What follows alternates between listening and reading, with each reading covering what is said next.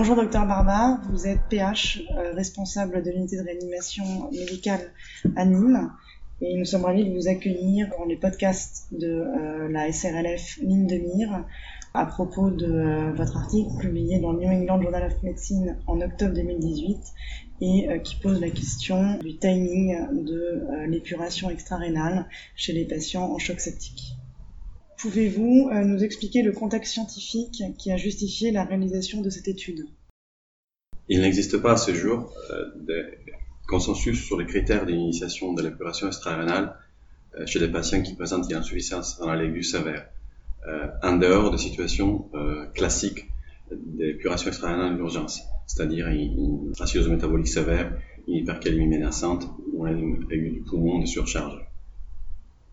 Dans ces contextes, il y a de nombreuses publications observationnelles rétrospective, mais il n'existe que deux grosses publications d'études randomisées contrôlées qui sont récentes et qui ont conduit à des résultats opposés. L'étude française Akiki, euh, que vous connaissez probablement, et euh, l'étude allemande Elaine, qui ont été publiées il y a deux ans sur le New et sur les JAMA, et qui ont, la première, euh, ne trouvait pas des, différences de mortalité entre une stratégie d'initiation précoce de l'opération extra-rénale une stratégie différée. Et la deuxième, par contre, on retrouvait une nette réduction de la mortalité avec une stratégie d'initiation précoce. Donc, dans ces contextes où la littérature euh, présente seulement deux, grosses études avec des résultats opposés, c'est d'autant plus intéressant de, de, réaliser une nouvelle étude euh, pour permettre d'être trancher. Quelles sont les caractéristiques de la population incluse? Nous avons inclus des patients qui présentaient une insuffisance rénale aiguë euh, sévère au stade failure de la classification euh, qui est correspondant à peu près au stade 3 de la classification KEDIGO. Il s'agit des patients qui présentent une élévation de la créatinémie à trois fois la valeur basale ou une oligurie d'au moins 24 heures ou une anurie d'au moins 12 heures. À côté de ce critère d'inclusion, nous avons euh, retenu la présence d'un choc septique, ce qui nous a permis d'avoir une population très homogène de patients, à la fois en termes de sévérité et des physiopathologies de l'insuffisance rénale. En termes de délai, il s'agit des patients qui présentent une insuffisance rénale depuis moins de 12 heures ou euh, qui sont en état de choc septique depuis moins de 48 heures, définis par le début de l'administration des catécholamines. Le principal critère de non-inclusion à la présence, au moment de la randomisation, des critères d'épuration extra-rénale en urgence, c'est-à-dire euh, une hypercalémie avec euh, une potassium supérieure à 6,5 millions par litre, une acidose métabolique sévère avec un pH inférieur à 7,15 ou la présence d'un élément de surcharge.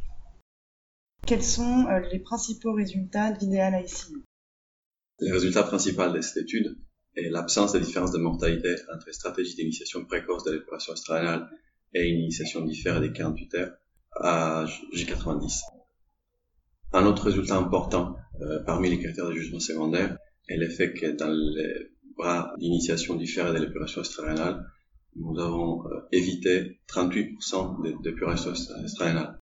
Les trois quarts de euh, ces patients, grâce au fait qu'ils ont une amélioration spontanée de la fonction rénale, et donc on a pu éviter cette technique de suppléance grâce euh, à une stratégie différée.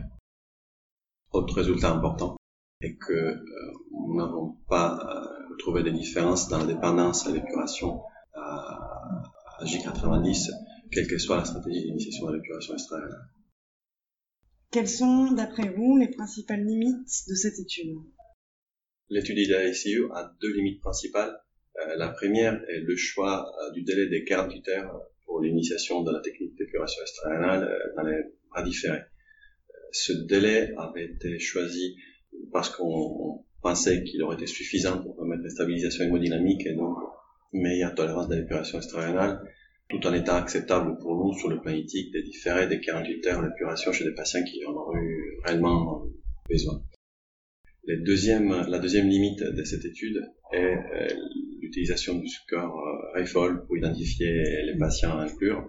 Cette classification REFOL, comme la classification KEDIGO, dans leur stade plus sévère, identifie des patients euh, plus graves qui ont une mortalité plus élevée, un risque plus élevé effectivement d'avoir besoin d'épuration externale, mais ce n'est pas une classification qui a été conçue pour identifier des patients qui nécessitent euh, réellement une épuration.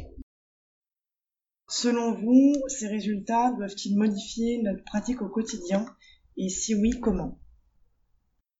Oui, je pense qu'à la lumière des résultats de l'étude de l'ASU, les praticiens doivent modifier leur pratique dans les indications d'épuration extra-rénale à réanimation. Euh, les résultats contrastants de l'étude Akiki et Elaine avaient laissé un peu dans les doutes les médecins mais maintenant, nous avons deux grandes études multicentriques, randomisées et contrôlées, euh, qui ont conduit à des résultats similaires, euh, tout en partant des hypothèses de travail opposées euh, sur une cohorte qui fait au total plus de 1000 patients. Donc, je pense que ça fait des arguments suffisants. C'est-à-dire qu'à l'absence des critères d'épuration extrême d'urgence, hypercalémie acédose métabolique sévère et et des de surcharge des patients numériques. Je pense qu'on doit euh, différer l'initiation de l'épuration extra-rénale d'au moins 48 heures avec une surveillance rapprochée bien entendu euh, afin de détecter le plus précocement possible des patients qui présentent des critères d'urgence pour euh, Merci, docteur Barbare, pour euh, ce podcast euh, très instructif sur le timing, l'introduction de l'épuration extra-rénale.